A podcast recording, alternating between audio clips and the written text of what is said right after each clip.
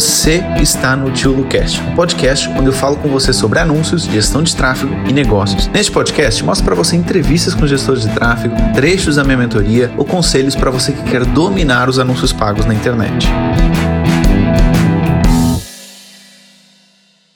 é o seguinte, a partir do momento que você aprende a lançar várias pessoas também, você nada te impede de uma hora para outra você se lançar também, entendeu? A partir do momento que você se lança, é difícil você parar. Eu recomendo que você comece com outras pessoas, aos poucos, e você vai vendo se é isso que você quer, se não é isso que você quer, entendeu? Nada é definitivo. Só a morte.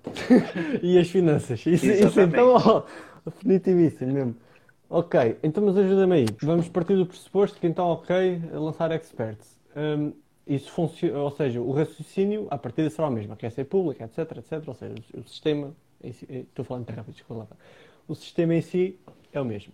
Sim. Portanto, os lançamentos, por exemplo, lançamento meteórico, lançamento de semente e essas cenas todas, aplicam-se da mesma forma? O raciocínio é o mesmo? Ou como é que isso funciona?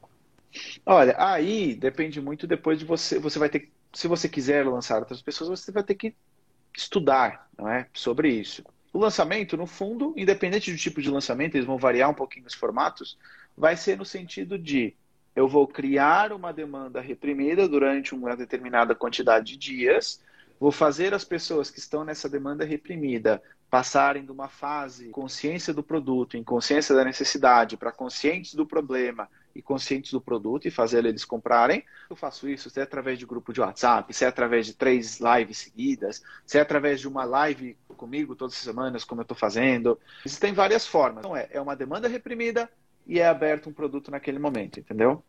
Uhum. Esse é um ponto. Deixa eu te passar um feedback de quem está desse lado e queria, queria conteúdo o tempo todo, tá? Eu crio conteúdo porque eu gosto. Você é o seguinte, Luciano, você quer estar nesse momento, preferia estar jogando PlayStation ou preferia estar numa live aqui, eu prefiro estar numa live aqui. Se você me disser, você prefere estar vendo uma série na Netflix? Não, eu prefiro estar fazendo a live aqui. Curto fazer isso aqui, entendeu? Eu curto. Sempre às vezes não. Sei lá, às vezes eu vou dar uma aula de terça-feira, de tarde, vontade nenhuma de dar aula. Mas aí você vai ter que trabalhar o cérebro. Aí você vai, você tá sem vontade e você vê que a live está comendo 50% que no dia anterior. Te causa um desconforto você trabalhar isso e dar aula. Mas eu gosto, tem galera que não gosta. Eu me divirto com isso aqui. É um, o raciocínio base é o mesmo que gestão de tráfego para e-commerce e negócios de serviço. O que vai mudar é, pronto, as particularidades do negócio, tal como diferença de de negócio de serviço para negócio de e-commerce e cenas desse género. Ok, interessante. Deixa lá ver o que é que eu tinha aqui mais. Não sei se isto é um, um assunto que dá para falar por aqui, mas olha, mando e depois. Vamos tentar. Dizer. Exato. Um, a nível de, de a, a, nível fiscal, ou seja, teres uma empresa em Portugal é diferente de teres uma empresa no Brasil do que teres na Ilha de Malta, seja lá qual é o sítio que é mais vantajoso teres sediado a empresa? Cara, depende do que você quer fazer com esse dinheiro. Queimar tudo. copos, tudo em copos. Não, a gozar. Porque assim, na verdade é difícil você conseguir ter uma empresa no Brasil, porque você precisa como ter o seu cartão de cidadão, né, o seu número uhum. fiscal, né, brasileiro, você precisa ser brasileiro ou ter, ter, um sócio que seja, é, é, complicado isso. Se eu tivesse que escolher, eu vou te dar a diferença entre elas. No Brasil, você paga menos imposto. Já só que tá você. Só que é diferente, você trabalha com uma moeda que se desvaloriza mais fácil. Ah, eu vou pagar menos imposto no Brasil, beleza, mas de, de um ano e meio para cá, você perdeu 20% do valor da sua moeda comparativamente ao dólar você não pagou os 23% de imposto em Portugal, mas a sua moeda passou a valer 20% mesmo. Então, no final das contas, você vai fechar mais ou menos da mesma forma, entendeu? Mas conclui, desculpa. Tá, deixa, deixa eu só te concluir, porque o que acontece? Onde é que é melhor você ter a sua faturação, etc. Por isso que eu digo que depende, porque se você quer vender real e investir no Brasil, é melhor você ter empresa aqui. Agora, se você quer vender real para trazer para Portugal para euro, não é uma boa opção. Que você vai hum. pagar um imposto chamado IOF, que é 6% na hora que você transforma real em outra moeda, você vai pagar a taxa do banco, você vai ter assim, vai ter todo um processo, uma trâmite que vai te comer, digamos assim, aqueles percentuais a menos que você tem de imposto. Entendeu? Se você tiver empresa no Brasil, é outro mundo. Se você tem empresa no Brasil, você só pode ter o banco aqui do Brasil. Entendeu? Para ter o dinheiro, qual é o sítio mais eh, favorável? Por exemplo, há um serviço agora novo, novo, ou seja, da, da Stripe, que é o Atlas, eles basicamente hum. tornas-te um empreendedor americano, moves para lá dinheiro eh, e basicamente em síntese tens lá a empresa, faturas aqui, depois crias uma empresa cá em Portugal para pagar salários e etc. E tens esse movimento de cash Sim. que pá, facilita muita coisa. Dito bem rápido, para não estar aqui a entrar em grandes cenas, Sim. facilita muita coisa. Tu conheces algum outro sistema que seja pá, mais simples e. Se bem que aquele é simples e é ágil. Ou seja, o que eu quero aqui perceber é que é que tu sugeres na questão de criar a empresa, até que ponto de faturação é que achas que vale a pena começar a pensar neste tipo de, de engenharias financeiras e etc. Ah, um, ok. E esse tipo de okay. Até uns 3 mil, 4 mil euros por mês, eu não me preocupo muito com isso, não. Ok, já passamos isso. Então. Ok. Tá. Uh, Se você já passou desse valor mensal que você recebe com os seus clientes, cara, a melhor coisa que você pode fazer é. Você tem contador já? Contabilista? Vê com o contabilista um jeito, se for possível, de pagar menos imposto. Se não tem, cara, a gente preocupa. É o seguinte: eu tenho uma visão que é o seguinte: se eu estou pagando bastante imposto, é porque eu estou vendendo bastante eu vou sempre tentar pagar o menos possível. Mas se eu estou pagando bastante imposto, é porque eu estou vendendo bem. Então eu estou no caminho certo, porque é uma questão, não é um negócio que sabe, eu já me procurei, já preocupei muito com isso, mas tudo é um, tudo tem um custo de oportunidade, que é o seguinte, uhum. o tempo que você está investindo em se preocupar, em saber como é que você vai pagar muito menos imposto, etc, é tempo que você não está investindo fazendo ganhar mais dinheiro, entendeu? Cara, eu sigo o que o meu contador diz e, sinceramente, eu não me preocupo muito com essa.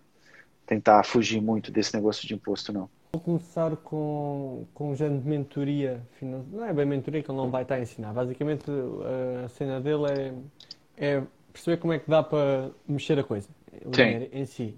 E uma das hipóteses que ele está a colocar é um, uma cryptocurrencies, basicamente, porque se o teu valor faturado Cara... for declarado como investimento, é, são gambiarras, entendeu? São gambiarras. Exato. Exato. E que é assim, tem que pensar o seguinte, tá? Vamos ser bem francos. Primeiro, quanto eu vou conseguir poupar com isso aí? Quanto tempo isso vai consumir? E qual o risco no caso de dar errado? Consumir pouco tempo, poupar muito e o risco for pequeno, vale a pena. Se ele consumir muito tempo o risco for grande e você poupar pouco, não vale a pena. Então essa é a conta que você tem que fazer. Gostei, pá. Raciocínio rápido e, Entendeu? e, e direto ao ponto. Essa é a conta que você tem que fazer. Pois, pois. Menos um problema. Passemos ao lado. Ok, ok. Mano. Tu abres a cena para a mentoria 100 pessoas, ok? Tu entrar, tens 100 vagas, etc. Metes 100 pessoas no grupo, está a andar e, ok, faturas com isso. Deves estar a preparar então uma cena para aquecer para upselling, obviamente. Uh, e avanças para aí. Agora, tu, à partida, um serviço deste género digital funciona por vagas. Ou seja, tens uma vaga, metes 100 pessoas, 200, seja lá o que for, fazes outra vaga, etc, etc. Como é que se joga com a questão do cash flow entre o que estás a receber já disto e o valor que tu tens de estar aqui a preparar para uh, começar a escalar, para teres mais vagas e etc. Para preencher mais vagas e etc.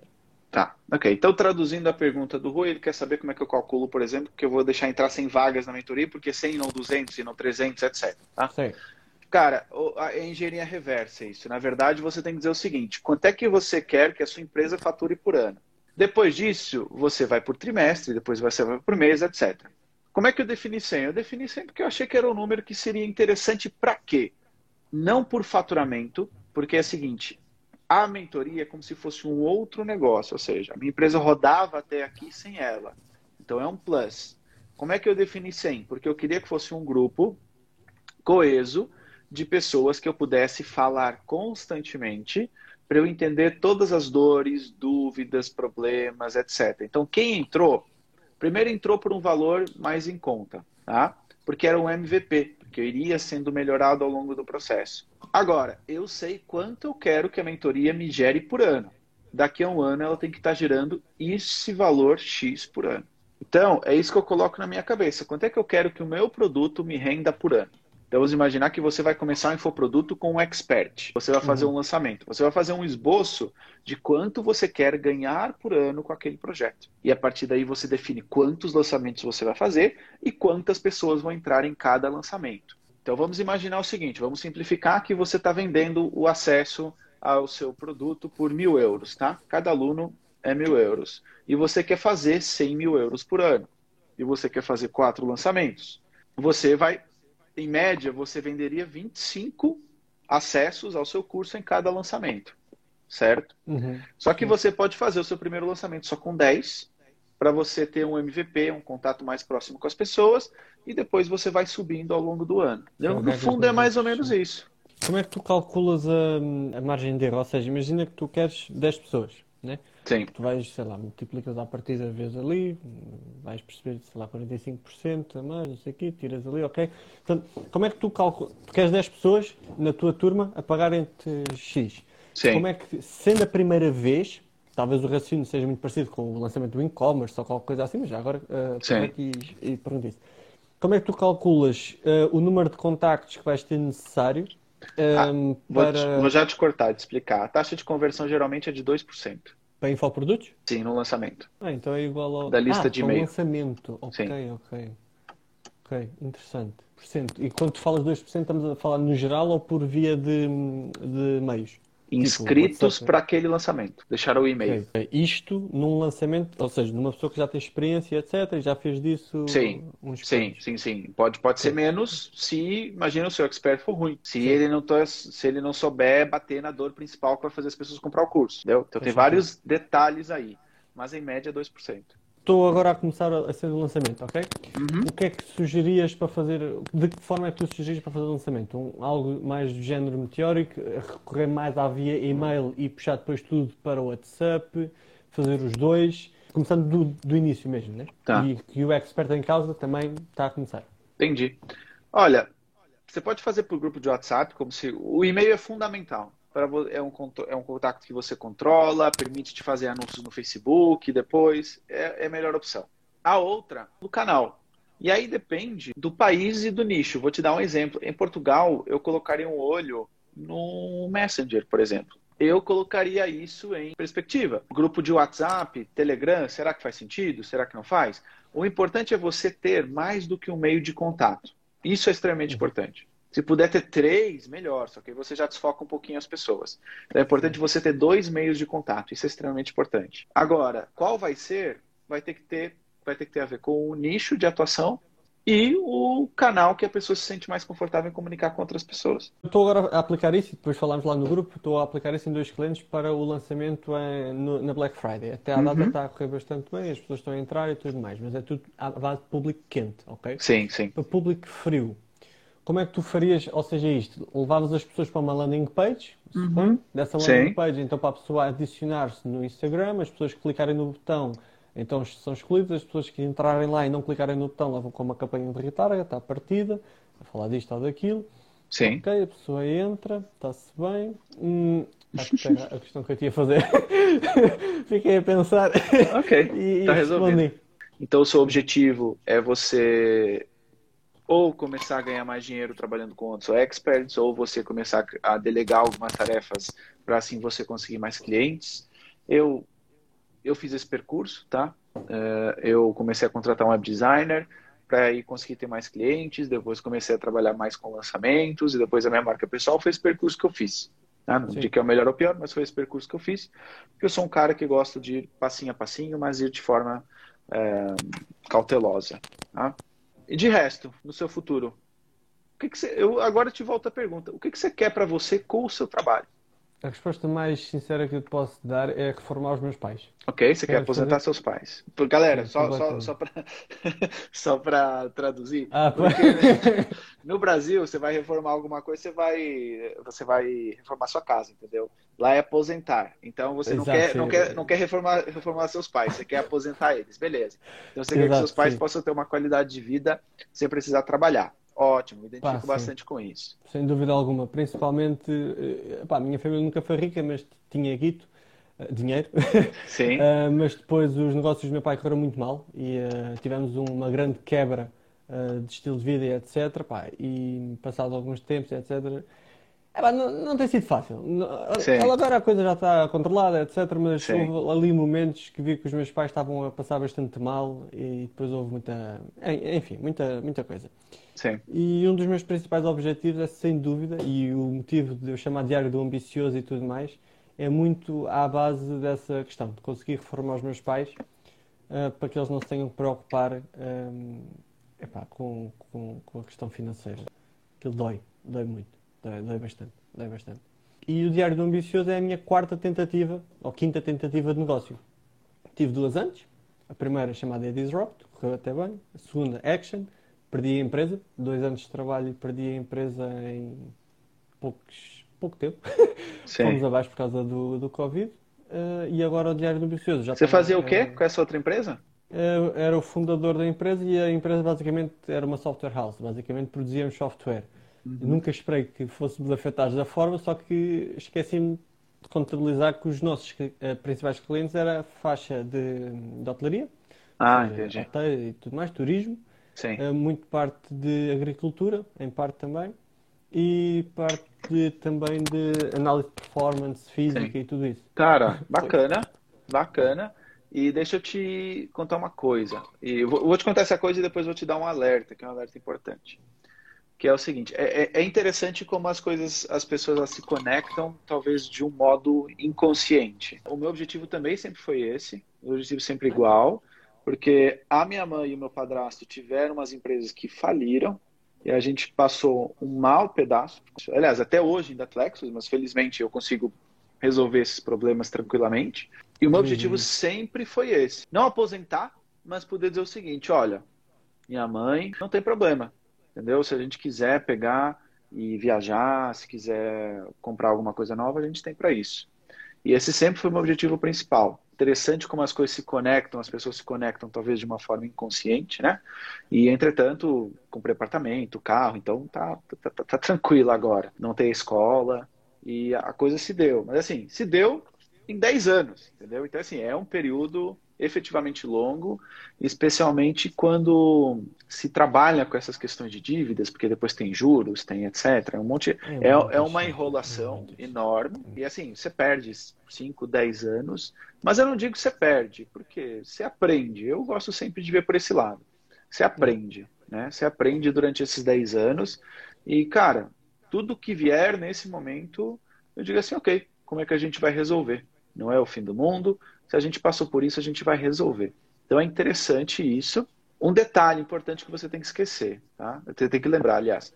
Por mais que você queira fazer isso pela sua mãe, você continua tendo sua própria vida, entendeu? Dá jeito. Então, é uma coisa importante que aos poucos, nem que seja aos poucos, você tem que ir equilibrando, ok? Então, vou ajudando aqui, mas vou me recompensando também, uhum. Entendeu? Porque a gente colocar o centro todo no, em algo longe da gente, né? O centro em tudo uh, é perigoso, entendeu? Então, muito cuidado quando a gente coloca o centro de tudo em, em outro alguém, especialmente porque a gente tem controle do que os outros fazem. Vai equilibrando esses pratos aí, digamos assim. Mas é um objetivo que eu te compreendo, sem dúvida nenhuma, um objetivo nobre, porque afinal de contas, a gente viveu durante muitos anos sendo sustentado e criado e cuidado por outras pessoas, agora é nada mais justo do que dar apenas uma ajuda né? Então é um, é um motivo bacana, só não esqueça também de você. Uh, o maior desgosto que eu dei à minha mãe até hoje foi ter desistido da universidade. Estava a 5 disciplinas do fim e fiz dropout. Houve a minha mãe só não me deserdou porque não tenho nada para me deixar comer. Uma bolachita talvez e pronto. É pá, houve aquilo foi uma, um ambiente muito, muito complicado lá em casa, na altura ainda vivia lá, na casa dela. Uh, foi muito complicado. Pá. Uh, a tua mãe todos os dias a dizer para voltares para aí, pá, para desistir do, do que estavas a fazer. É, é, foi ali uma Sim. pressão psicológica muito, muito lixada, muito complicada. Muito, muito complicada. Mas é engraçado que agora, mesmo a coisa estando a correr, pá, não sou rico, atenção, que isto fique bastante claro aqui, uh, mas agora que a coisa está a fincar, mesmo nos dias de hoje, ela continua a querer que eu vá fazer a licenciatura e a dizer para eu, pá, mas tu consegues fazer as duas coisas ao mesmo tempo e não sei o quê. É aquela cena de mãe. Sim. Acho que é ótimo, ótimo. Muito prazer te ter aqui, muito prazer, muito bom trocar sua ideia. Parabéns pelo seu percurso, pelo seu objetivo e a gente vai se falando, tá bom? Um abraço, muito obrigado. Forte abraço, meu. Os anúncios. Tchau, tchau, tchau. Tchau, tchau. Entrar na mentoria para eu falar um pouquinho sobre a carreira dele, tá? Quem é que está aqui querendo entrar? Carol quer entrar. A Carol quer entrar. Vamos chamar aqui a Carol. Oi, Luciano, tudo bem? E você? Tudo Vou pegar ótimo. o fone aqui. Tudo ótimo. E a sua avó, como é que está? Então, tive a oportunidade de ver meus avós a semana passada. Depois da mentoria, tinha ficado quase um ano sem vê-los, né? Vi eles no, no ano novo e depois com muito medo de tudo isso, eles já são idosos, não, não voltei para revê-los, mas a semana passada eu fui, inclusive contei para minha avó sobre os novos projetos Sim. de gestão, as oportunidades que você proporciona aos seus alunos da mentoria. Nossa, ela está muito feliz e eu também. As coisas têm fluído, Luciano. Você foi assim, caiu do céu. Bom, Carol, feliz, feliz por você estar tá, tá evoluindo assim. Obviamente, é muito mérito do seu, apenas estou dando um empurrãozinho a você. Mas me fala o seguinte, você, qual a diferença hoje que você vê da sua vida gerenciando o tráfego e a vida que você tinha antes? Assim, o que você vê de diferente no seu dia a dia? Diferente? No seu dia a dia. É. Eu acho que, bom, como eu ainda estou presa a outra profissão, é, eu não consigo ter a diferença 100% que eu gostaria, como você disse, que é o poder de escolha.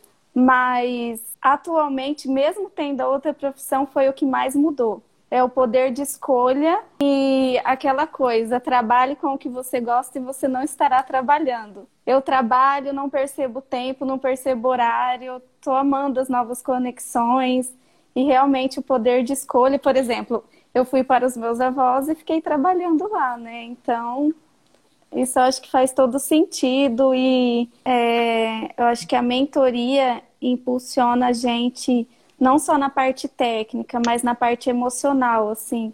O empurrão que você deu. Sim. Tipo, se olhe no espelho e considere um gestor de tráfego. É isso que eu tenho feito. E as, e as coisas fluíram, né? A semana passada, até dispensar cliente, eu dispensei. A gente, eu já estou é uma vendo sensação todo... boa.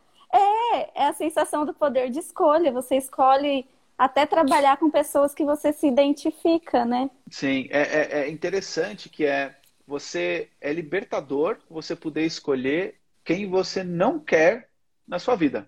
É um negócio uhum, louco. É louco. E, e é assim, e tá tudo bem, porque isso significa o quê? Que aquele cliente não era aquele momento para você, nem você era uhum. para ele. Então você tá abrindo a porta para ele poder procurar outra pessoa que talvez esteja na mesma sintonia dele. E tá uhum. tudo bem. E tá tudo bem. O pior é um puxando para um lado, outro puxando para o outro. Então, o poder de dispensar cliente é poderoso e é bom para uhum. ambas as partes, né? Isso é muito bacana, Carol. Que tem aquela coisa assim da sintonia, né? Parece que é, eu nunca tinha vivido tão forte. Lembra que você comentou a respeito das pessoas que pedem muito desconto e atrai coisas pequenas? Sim. E, e realmente está acontecendo muito isso, essa vibe de sintonia, atrair pessoas similares, né?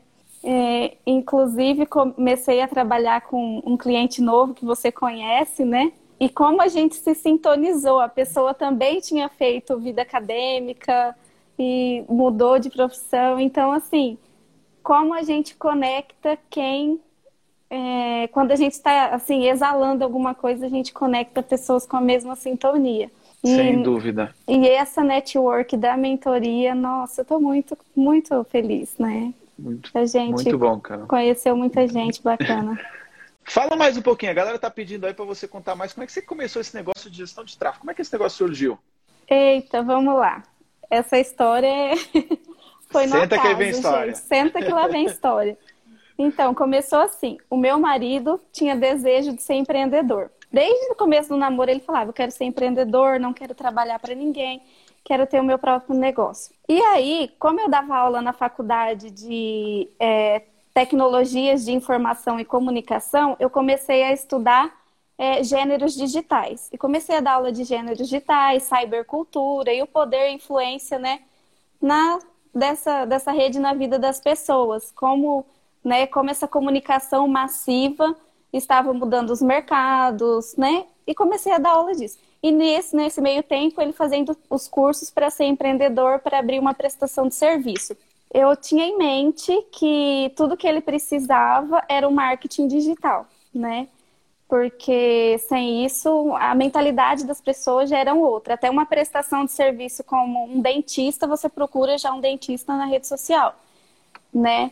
E aí a gente tinha pouca verba na época é, mil reais e eu falei, esses mil reais do caixa a gente vai investir os mil reais em tráfego. Então decidimos. A cidade aqui era muito grande, né? Atualmente é Sorocaba, um milhão de habitantes e mil reais não era uma verba assim, né? Ah, uma super verba. E aí eu falei, é o que a gente precisa. E começamos no Google, né, fazer gestão de tráfego. Eu comecei a estudar o tráfego para fazer para ele. Coloquei esses mil reais no Google e o negócio só voltava, só retornava. E aí todo o caixa que retornava, a gente pegava o dinheiro de comer, de aluguel, pagava as contas, o resto tráfego, e tráfego, e tráfego. Daí começou a ter tanto cliente, a gente chamou o, nosso, o meu cunhado para trabalhar com a gente na empresa. Aí o cunhado veio. E aí foi onde eu te conheci, né, no YouTube, começando assim a procurar mais coisas sobre anúncio e foi tudo muito natural. E me apaixonei com essa essa possibilidade de trazer tantos resultados assim, né? Dá a impressão que tudo que a gente quiser vender, a gente vai vender com tráfego. É, eu, tô imaginando você contando essa história para sua avó, né? Vó, todo é. o dinheiro que a gente tinha, a gente gastava no tráfego. E a tua como assim? Como assim você tá gastando todo o dinheiro que você tem no tráfego? Uhum. Então, é, porque a galera confunde muito tráfego com tráfego. Então, é engraçado. Confunde. Mas bacana, bacana, muito bacana a sua história. Você teve medo quando você começou a fazer anúncios? Tipo, você subiu seu primeiro anúncio. Você teve medo? Ah, não sei, eu Tem tava muito. fica assim, ah, eu tenho medo de gastar dinheiro é. e não dar retorno. Eu tava muito confiante. É? Muito confiante. Mas, assim, claro, sempre tem aquela insegurança. E se não retornar, né? Mas é aquela coisa, se você não fizer, você nunca vai saber se vai retornar. Sim. E daí a gente começou. Hoje a gente investe uns 4 mil por mês no Google. É um valor considerável aqui para o nicho dele. E sem o Google a gente não trabalha, né? E retorna muitas vezes mais o investimento. Então, até pessoas do mesmo em nichos similares as pessoas ainda não, não têm muito essa Nossa, compreensão. Tanta gente, tanta gente, tanto negócio que se fizesse ah, um anúncio simples no Google. É. Um anúncio simples no Google estaria vendendo bem mais. Até tem uma oficina aqui perto de casa de motos e eles estavam com pouco movimento. E eu fiquei assim bastante chateada devido à pandemia e fui falar com eles, oferecer meu serviço de tráfego por um valor bem abaixo, né? Porque a gente Sim. fez uma amizade com os vizinhos e eles não quiseram, porque eles acham que é um valor quase jogado fora. E eles não quiseram, então? Não quiseram. E eu cobrei bem abaixo, assim, para. Sim. Claro, é. quando a gente faz para outras pessoas, a gente se beneficia do aprendizado. Eu ia aprender com isso, é claro. Sim. Mas as pessoas ainda estão com a mente um pouquinho fechada. São reticentes quanto a isso. Bacana, Sim. bacana. Olha, Carol, e o negócio do seu marido agora vai crescer mais? Então, no momento, a gente não abriu mais as portas. A gente só trabalha via Entendi. Google e telefone, porque não tem uma outra pessoa que possa ajudar. Então, daí seria investir mais e não ter como prestar o serviço, porque Entendi. o serviço dele é físico. Então, assim, para o ano que vem, a gente pensa na possibilidade de contratar um. Carol, olha, muito obrigado. Parabéns aí, mil parabéns aí pelo seu percurso. Ah, é só o início. a você. Daqui a pouco você vai voltar para a Trabalhando lá num cafezinho na praça. Eu espero. Um no ombro para as inimigas e pronto, olha. Eu vou postar meu notebook com Isso. Veneza de fundo, né? Tomando Isso. um splits. Olha, Carol. Então tá, jóia. Um beijo. Tchau. Tchau, tchau. Muito obrigado por ter assistido esse podcast até o final. E se você gostou dele, compartilha com algum amigo, com alguma amiga que quer aprender mais sobre anúncios ou que quer ser gestor de tráfego. E lembre-se, se inscreva aqui no canal para você ser avisado de novos episódios do podcast. E lembrando também que nós temos uma aula toda terça-feira no meu YouTube para você aprender mais sobre anúncios. Então vai lá, dá um pulinho no meu YouTube, fica atento também para as aulas ao vivo que nós temos uma vez por semana. E se você quiser aprofundar os seus conhecimentos, entre na minha mentoria, porque ela vai te ajudar bastante, tá bom? Um abraço e até ao próximo podcast.